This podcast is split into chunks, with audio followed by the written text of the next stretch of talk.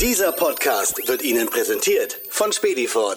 Die Branchenlösung für effiziente Mitarbeiterschulung in Speditions- und Logistikbetrieben.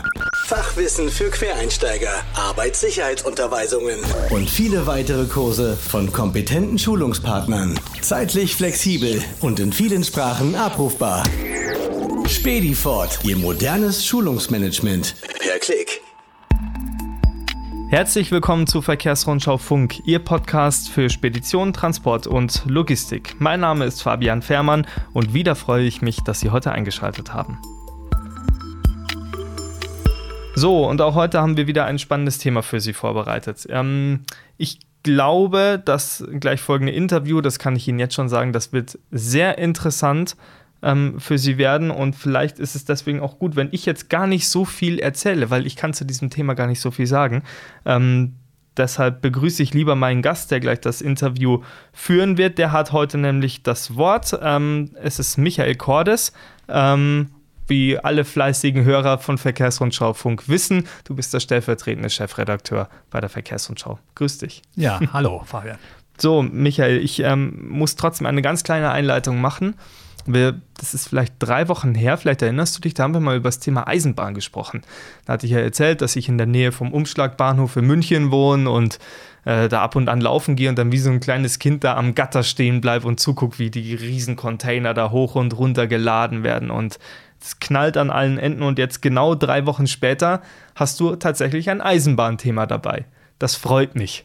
Ja, das finde ich schön, wenn ich dir eine Freude machen kann. Ähm, noch größer ist die Freude allerdings, ähm, wenn du natürlich auch unseren Hörern vielleicht schnell sagst, worum es heute bei dir genau geht. Ja, es geht um das Thema Bahn. Das spielt ja eine immer größere Rolle, auch in der Verkehrspolitik angesichts der Klima, äh, äh, Klima, des Klimaschutzes. Äh, und äh, deshalb äh, wird die Bahn ja immer mehr von der Politik auch promotet. Und da haben wir einen Experten jetzt äh, mit dabei im Podcast, Herr Peter Westernberger vom äh, Verband Netzwerk Eisenbahnen, NEE.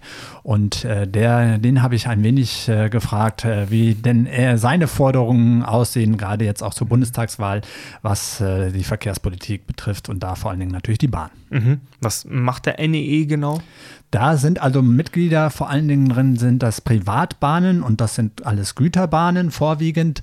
Äh, das heißt, da ist nicht die DB Cargo mit dabei und äh, das hat auch schon seinen Grund. Die wollen also politisch ein paar Dinge anders regeln als vielleicht die DB Cargo, die ja auch im Staatsbesitz ist und deshalb ein wenig von der Politik mit geprägt wird.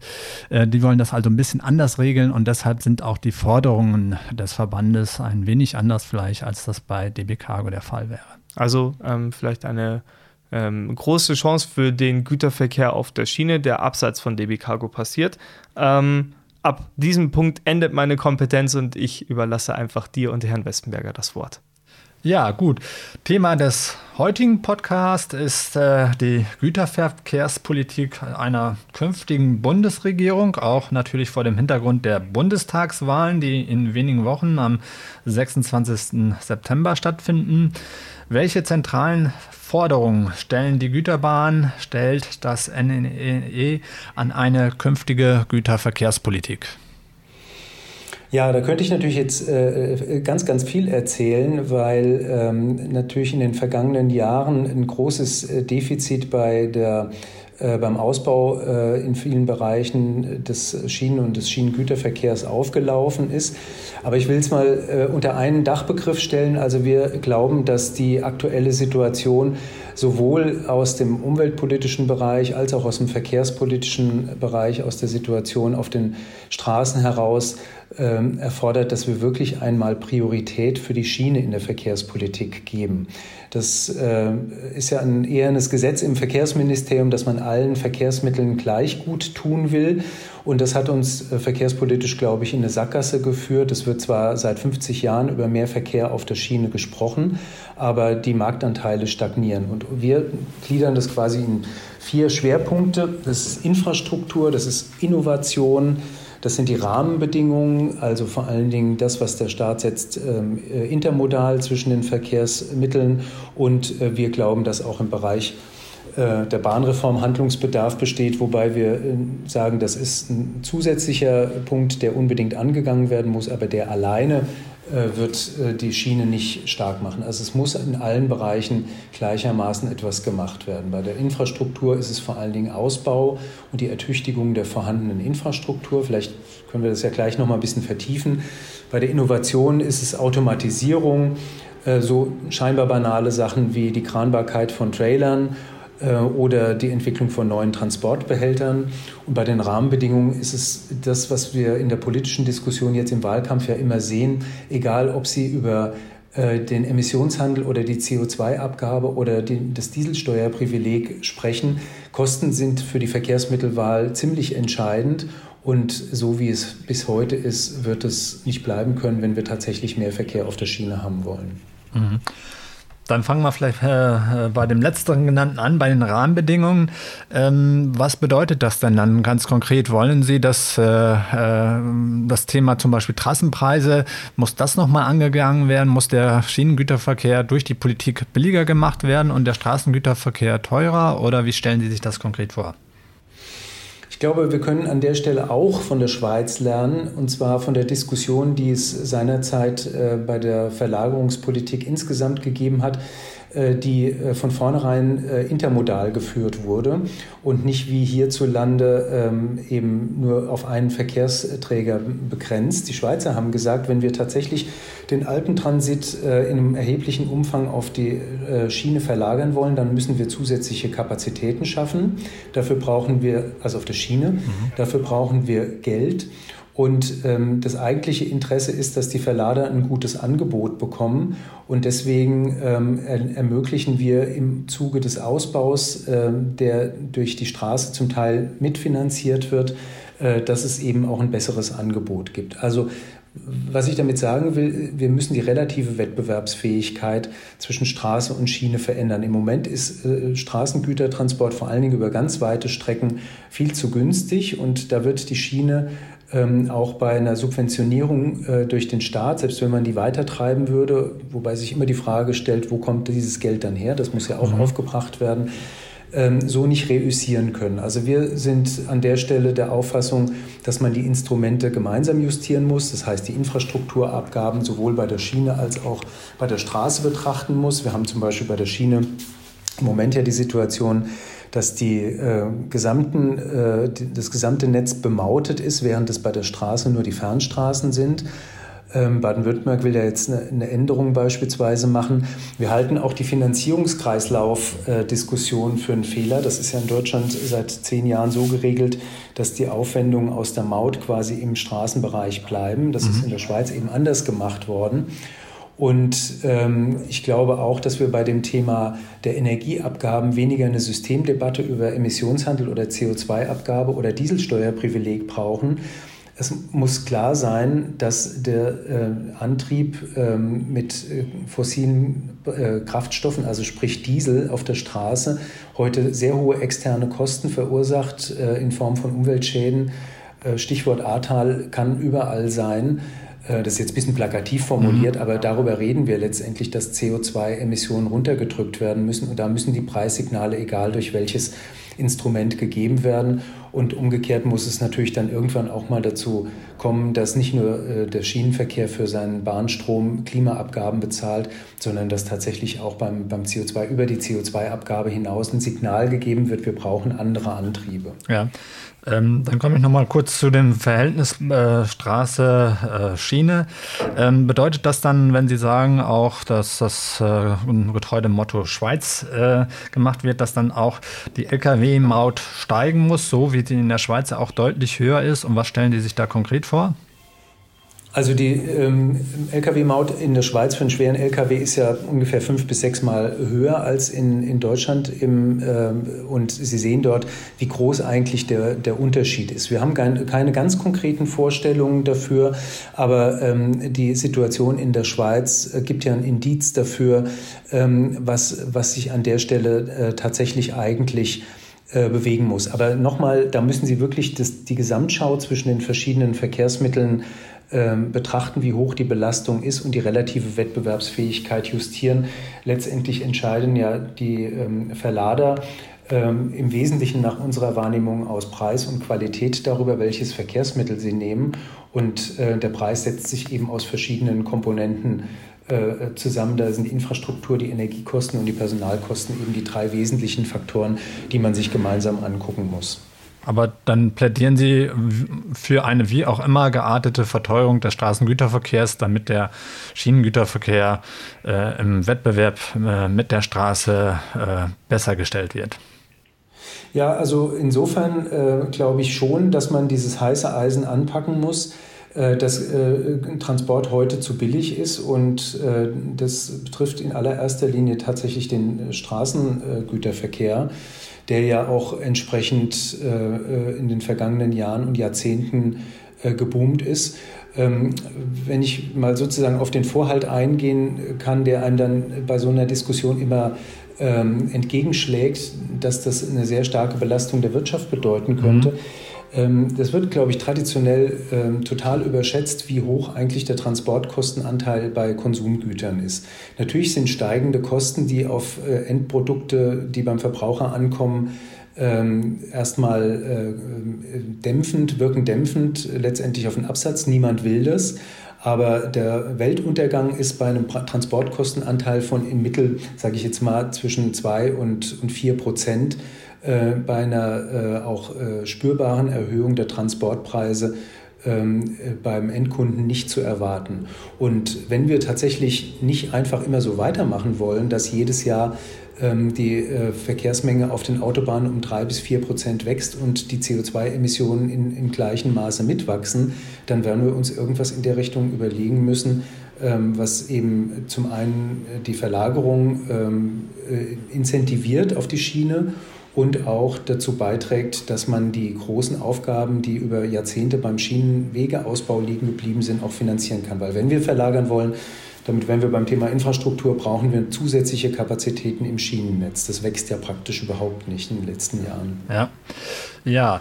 Ähm, der Preis ist natürlich, wie gesagt, dann nochmal äh, auch das eine. Da sagt die äh, Transportwirtschaft in der Tat, dass das natürlich dann letztendlich der Konsument zahlen muss, dass das nicht bei den Speditionen hängen bleiben kann, äh, wenn der LKW teurer wird. Ähm völlig richtig, das ist völlig richtig. Also wir hatten äh, kürzlich eine Diskussion, Entschuldigung, wenn ich Sie da mhm. nochmal unterbreche, wo auch ein, äh, der, wo ich mich sehr nahe dem Vertreter des BGL ähm, fand, der auch gesagt hat, dass Transport, ähm, ähm, der klimafreundlicher ist als heute, nicht zum Nulltarif zu haben ist. Also es gilt auch für den reinen Straßentransport. Wenn Sie äh, diese Diskussion über klimafreundliche Antriebe verfolgen, egal ob das Wasserstoff, Hybrid, äh, Batterie, ist äh, oder eben E-Fuels, ähm, dann ist völlig klar, dass das deutlich höhere Kosten mhm. verursacht. Die nationale Plattform Zukunft der Mobilität hat bedauerlicherweise zu diesen Kosten äh, trotz drei Jahren Arbeit äh, keine Aussagen getroffen. Aber wenn Sie sich überlegen, wir hatten das jetzt kürzlich mal nachvollzogen, im ersten, in den ersten vier Monaten diesen Jahres sind 100.000 Lkw neu zugelassen worden. Und äh, wenn Sie einen LKW heute, äh, den es so noch nicht gibt, einen Fern-LKW mit klimafreundlichem Antrieb kaufen wollen, dann können Sie grosso modo mindestens mit, mit den doppelten Anschaffungskosten rechnen. Und das kann man nicht einfach runtersubventionieren in dem Umfang. Das wird so oder so, ob Sie es jetzt auf die Schiene verlagern oder ob Sie, was wir jetzt nicht gerade äh, forcieren, einen rein äh, straßenbasierten Transport der Zukunft haben wollen, das wird die Gesellschaft nicht mit Steuergeldern runtersubventionieren können. Also die Transportkosten werden in allen Modi äh, äh, aus meiner Sicht steigen, wenn man die externen Kosten, wie es so schön heißt, also die Umweltfolgekosten runterdrücken will. Und das müssen wir. Ich glaube, das ist völlig klar. Ja. Die Transportwirtschaft hält so ein bisschen äh, ihrer Forderung entgegen, also dass man die Kosten angleichen muss oder ähm, äh, den Straßengüterverkehr teurer machen muss, dass das nicht so viel bringt, weil eine Verteuerung, äh, äh ja, weil die Schiene nicht flexibel genug ist. Ähm, da 24-Stunden-Service äh, zum Beispiel, den kann die Schiene nur bedingt leisten. Ähm, von daher sagen die, Transportwirtschaft, das bringt gar nicht viel, äh, den Straßengüterverkehr teurer zu machen. Äh, die Waren bleiben sowieso auf der Straße. Da gebe ich den Kollegen durchaus recht, wenn das ähm, eine, äh, Polit äh, also eine, Betrachtung der aktuellen Situation ist. Ähm, das schneidet dieses Themenfeld Innovation. Es ist ähm, in den heutigen Produktionssystemen des Schienengüterverkehrs der, der Nachtsprung in den meisten Fällen so nicht abbildbar.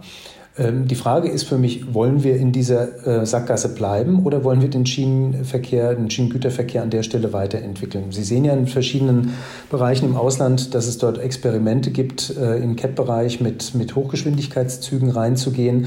Das ist jetzt ähm, im Moment noch nicht der, der, der äh, Massenmarkt für den Schienengüterverkehr. beim, beim KV brauchen wir natürlich auch Beschleunigen, zum Beispiel, dass wir in relevanten Entfernungen den Nachtsprung ähm, vor allen Dingen sicher bekommen. Die Transportgeschwindigkeit, wenn der Zug auf der Strecke ist, ist ähm, eigentlich sogar ein bisschen besser als beim Lkw. Aber die vor- und nachgelagerten Prozesse, deswegen habe ich vorhin kurz von Automatisierung gesprochen, da gibt es natürlich einiges äh, äh zu tun, um den Schienengüterverkehr auf der Produktionsseite zu modernisieren. Und ähm, die, die Frage ist, wollen Sie mit, dem, mit der Aussage, man kann im Moment nicht das leisten, was die Transportwirtschaft ähm, braucht oder die Verlader wünschen, die Innovation äh, abbrechen oder nicht weiterführen? Äh, oder geht man das ähm, äh, Problem an? Und wir wissen von einigen Verladern, die gerade aus dem Handelsbereich ähm, ein starkes Interesse daran haben, dass sie klimafreundlicher produzieren und transportieren können. Die sind bereit, dort reinzugehen, aber da muss sich im Eisenbahnbereich tatsächlich ziemlich viel ändern. Ja, und dann ist auch noch die Frage, was für ein Zeithorizont äh, dafür notwendig ist. Aber das möchte ich vielleicht jetzt auch nicht zu sehr ähm, ausführen, sondern darauf zu sprechen kommen, weshalb äh, äh, Sie ja auch zu äh, uns gekommen sind, äh, und zwar zu den äh, Parteiprogrammen, zu den Wahlprogrammen. Welcher, wir haben jetzt ja einige Forderungen von Ihnen gehört an die Politik. welche der Wahlprogramme der Parteien kommt Ihren Forderungen denn jetzt am nächsten? Ja, also ich möchte jetzt nicht in den Ruf geraten, ähm, äh, Wahlwerbung zu betreiben. Ähm, deswegen haben wir uns auch sehr intensiv mit äh, allen Wahlprogrammen der demokratischen Parteien auseinandergesetzt. Ich will das kurz vorausschicken. Wir haben zu den Entwürfen äh, von den Wahlprogrammen von äh, CDU, CSU, SPD, FDP, Grünen und Linken Stellung genommen und haben ähm, vor kurzem dann eine Bewertung der veröffentlichten Pro Programme auch vorgenommen. Die größten Schnittmengen gibt es tatsächlich im Moment mit äh, den äh, Programmen äh, von Grünen und teilweise von Linken. Bei Linken mit dem großen Unterschied, dass wir als wettbewerblich orientierter Verband ähm, kein Zurück zur Staatsbahn äh, wollen und das für eine Katastrophe halten würden. Ähm, also zu einer noch stärkeren Staatsbahn, als wir sie heute haben. Ähm, und äh, die Grünen haben sehr detailliert äh, Vorstellungen zur Infrastruktur und auch zu anderen Themen äh, veröffentlicht. Und ein bisschen ähm, tut man sich schwer, da einen Vergleich zum Beispiel mit den Programmen von CDU und äh, der SPD zu, vorzunehmen, weil deren Programme ähm, deutlich weniger detailliert aufgebaut sind. Äh, ich mache es jetzt mal wohlmeinend. Die SPD hat sich für eine deutliche Stärkung der ähm, Schiene ausgesprochen. Also auch da finden wir äh, durchaus äh, Anknüpfungspunkte. Auch da gibt es allerdings den Dissens mit dem Thema Bahnreform. Und ähm, bei der CDU fand ich ähm, sehr bemerkenswert, dass vor allen Dingen im Verhältnis zu früheren Programmen sehr äh, deutliche Aussagen gemacht wurden, dass man die Schiene als äh, Instrument im Klimaschutz äh, stärken will. Allerdings ähm, bei den Unionsprogrammen, die CSU hat ja auch noch ein, ein eigenes Programm vorgelegt, äh, bleibt es, wenn es konkret wird, äh, dann doch ziemlich im, im Nebel, wie man das eigentlich machen will.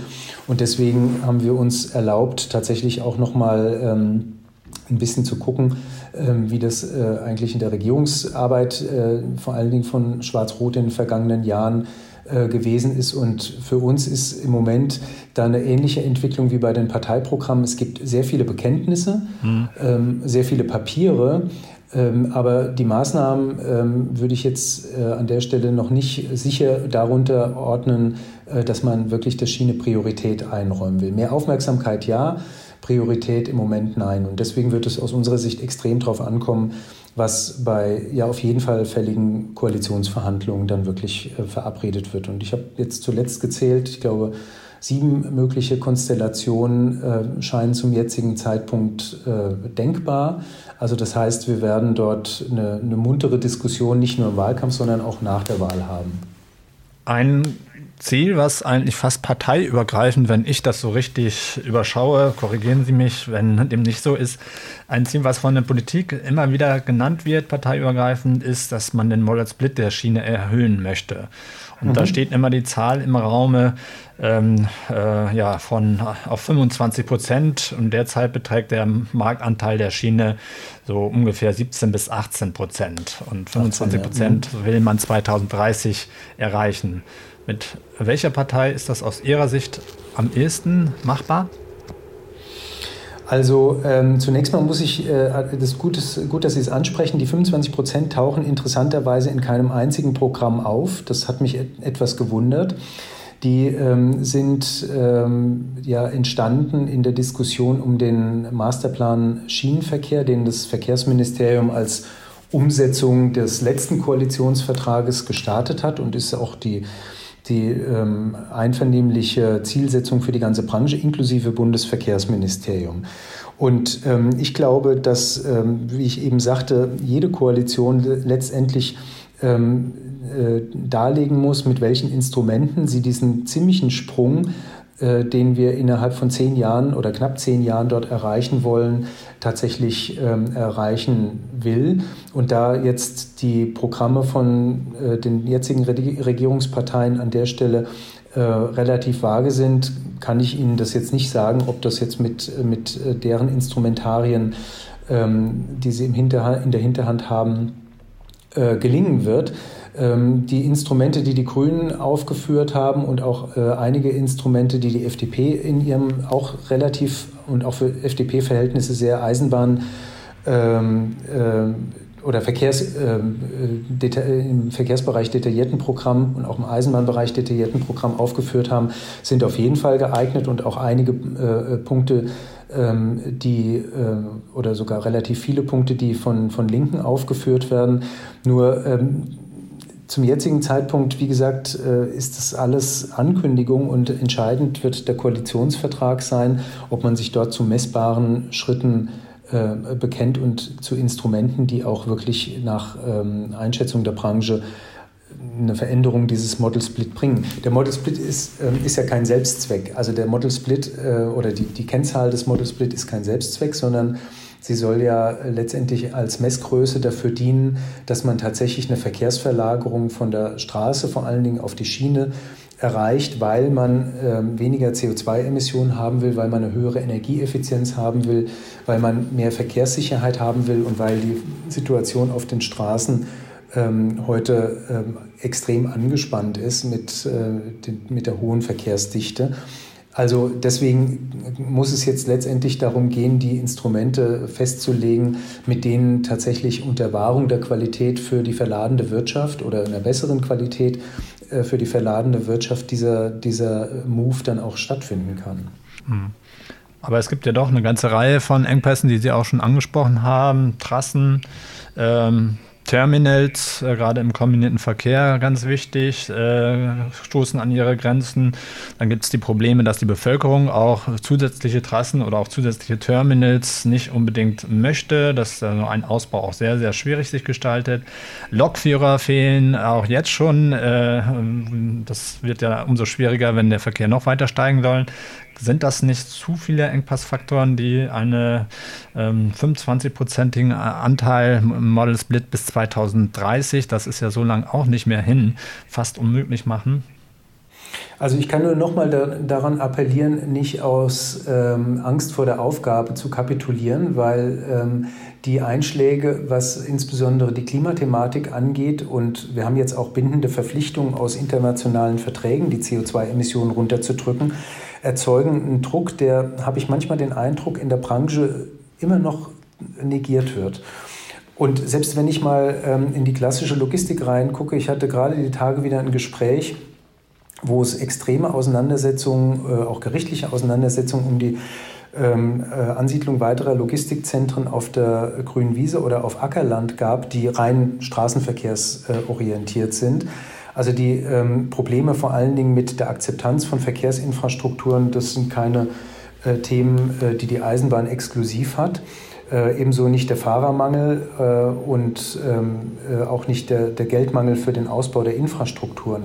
Aus meiner Sicht kommt es jetzt darauf an, äh, ob man die, die Ziele aus dem Bereich ähm, Umwelt, aus dem Bereich der Verkehrssicherheit ähm, wirklich anstreben will und ob man sich darauf einstellen will, dass Personal ähm, kn insgesamt knapp bleibt und die Ansprüche äh, von Seiten der Personale ähm, zu Recht weiter steigen werden. Äh, ob man das angeht gezielt oder ob man weiter versucht, sich einfach durchzulavieren. Und ich glaube, dass die Schiene da ähm, in, in weiten Bereichen ein sehr attraktives Angebot macht, wenn wir Logistikketten knüpfen, die insbesondere bei den Fernverkehren dazu führen, dass wir deutlich schneller auf die Schiene verlagern. Wir können dort mit der Aktivierung von Teilen der Infrastrukturen, die über lange Jahre vernachlässigt oder sogar stillgelegt worden sind, auch zusätzliche Kapazität ins Netz bekommen. Wenn die DB Netz das bis jetzt nicht macht, dann heißt es nicht, dass es das nicht machbar ist. Das ist ja genau der Punkt, wo wir sagen, also hier muss ähm, tatsächlich auch ähm, im, im Bereich ähm, des bisherigen äh, Betriebs der Schiene einiges verändert werden, wo der Bund bisher gesagt hat, naja, jetzt ähm, also die Bäume wachsen nicht den Himmel, wir schreiben die Marktanteile fort. Im Bundesverkehrswegeplan ist ja für 2030 sogar ein rückläufiger Marktanteil der Schiene ursprünglich geplant gewesen. Das entspricht nicht mehr den, den äh, politischen Forderungen und auch nicht, wie gesagt, den Erwartungen und Verpflichtungen aus den klimapolitischen internationalen Vereinbarungen. Mhm. Ja, gut. Dann vielleicht nochmal zum äh, Schluss dann, äh, äh, des Gespräches dann auch nochmal der Blick in die Glaskugel zugegebenermaßen schwierig. Aber wenn Sie so sich anschauen, was die Parteien auch gesagt haben in den Wahlprogrammen, welche Äußerungen es jetzt gibt, äh, welche Bestrebungen in Sachen Klimaschutz es gibt, wie lautet da Ihre Prognose? Wie hoch wird der Anteil der Schiene 2030 dann tatsächlich sein? Da wir sehr stark darauf gedrängt haben, dass sich die Politik auf ein Ziel festlegt, bitte ich jetzt einfach um Verständnis, dass ich nicht, äh, auch vor dem Hintergrund, was ich eben gesagt habe, vor, vor dem Anspruch der Aufgabe, frühzeitig zu kapitulieren, sage, hm, ja, es wird aber nur 24,5 oder 23 sein. Also ähm, ich äh, arbeite in einem Verband, der, bevor diese Diskussion so richtig aufkam, ähm, mal die äh, Engpassfaktoren, über die Sie gerade eben auch gesprochen hatten, im Schienengüterverkehr durchgegangen ist. Personal, Lokomotiven, Infrastruktur, äh, Digitalisierung. Und ähm, der in, in der Expertise gesagt hat, wir halten fürs Jahr 2035 war unser Zeitpunkt auch einen Marktanteil von 35 Prozent für machbar. Also von daher, ich glaube, dass die 25 Prozent erreichbar sind und ähm, äh, würde an der Stelle tatsächlich jetzt meine ganze Energie darauf richten wollen, dass wir auch Maßnahmen ergreifen im Bereich der Infrastruktur, der Innovationsförderung und auch bei den, bei den Rahmenbedingungen und auch eben bei der Bahnreform, ähm, damit man die Hebel auch wirklich bedient. Ja, dann herzlichen Dank, Herr Westenberger, dass Sie sich die Zeit genommen haben für den VR-Podcast. Danke auch. Bis dann. Gut. So, Michael, dann klinke ich mich jetzt auch mal wieder ein hier am Ende ähm, eures Interviews. Ähm, ich fand es ganz interessant und jetzt noch eine Frage vielleicht an dich im Speziellen. Ähm, ich habe mal die Wahlprogramme überflogen, so ganz grob der, der, größeren Parteien. Und im Prinzip hat jede Partei flächendeckend im Programm stehen, dass der Güterverkehr auf der Schiene auf jeden Fall ausgebaut werden soll und das muss man forcieren und so weiter. Und jetzt hat Herr Westenberger im Interview ja gesagt, bis 2035 könnte er sich so einen Anteil von bis zu 35 Prozent auf der Schiene vorstellen. Wie schätzt du das ein? Ist das realistisch? Ja, das glaube ich, das, das wird auf jeden Fall sehr, sehr schwer und äh, ich glaube, ich bin dann auch nicht der Einzige, der das für nur sehr, sehr schwer umsetzbar hält. Äh, man muss sicherlich sagen, aufgrund des Klimawandels äh, gibt es da ein äh, starkes Bestreben, tatsächlich jetzt äh, Güterverkehre auf die Schiene zu verlagern. An sich ist das ja nichts Neues. Äh, Güter gehören auf die Schiene, das ist ein Spruch, der schon uralt ist, aber äh, mit dem ganzen Druck, der jetzt dazu kommt, dass man CO2 vermeiden möchte, wird die Schiene sicherlich zulegen im mhm. Güterverkehr. Aber diese 25 Prozent bis 2030 oder 30 oder 35 Prozent was für Zahlen da auch immer rumschweren, bis 2035. Das ist zumindest bezogen auf Deutschland sehr, sehr schwierig. Und das hat verschiedene Gründe. Mhm. Einmal Kapazitätsgründe. Es gibt gar nicht so viele Schienenstrecken und vor allen Dingen auch Terminals im kombinierten Verkehr, zum Beispiel, der ja einer der Wachstumsfelder ist, dass man das alles tatsächlich dort noch hin verlagern kann. Äh, die Terminals sind ausgebucht und neue Terminals zu bauen, das dauert Jahre, zum Teil mhm. sogar Jahrzehnte. Äh, und von daher sind die Kapazitäten da wirklich sehr, sehr eng und äh, ist es deshalb auch schwierig, das zu verlagern. Und auch das Volumen, was man da verlagern möchte, das ist einfach so viel. Wenn man mal zurückblickt, in den letzten zehn Jahren ist beim Model Split äh, ein Zuwachs von ein bis zwei Prozent gelungen. Mhm. Und jetzt will man innerhalb von sieben, acht, neun Jahren vielleicht sechs Prozent verlagern. Das ist einfach eine Herkulesaufgabe, die schwierig ist. Und vielleicht noch als drittes können wir noch einmal sagen, dass auch äh, nämlich die Massengüter äh, stark zurückgehen werden im Transport aufgrund des Kohleausstiegs. Und davon ist die Bahn besonders betroffen. Das heißt, es gibt nicht nur Wachstum bei der Bahn, sondern die Bahn muss auch mit äh, Verlusten kämpfen. Und deshalb halte ich das eigentlich für fast ausgeschlossen, dass diese Zahlen erreicht werden. Mhm. Danke für deine Einschätzung, Michael. Ähm ich selber werde das ja live vor meiner eigenen Haustür am Container-Terminal in München-Riem sehen, äh, wie sich die Lage entwickelt, ob da mehr oder weniger los ist. Und äh, Sie, liebe Hörerinnen und Hörer, ähm, halten wir natürlich auch hier bei Verkehrsrundschau Funk immer auf dem Laufenden, was solche Themen angeht. Michael, ich danke dir ganz herzlich äh, für deine Ausführungen. Gerne. Schön, dass du heute da warst und auch an Sie. Ähm, wie immer ein Dankeschön. Ähm, ich hoffe, Ihnen hat die ausführliche Folge von Verkehrsrundschau Funk heute gefallen und ähm, danke fürs Zuhören und wir hören uns wie immer am kommenden Donnerstag wieder, also quasi heute in einer Woche. Bis dahin.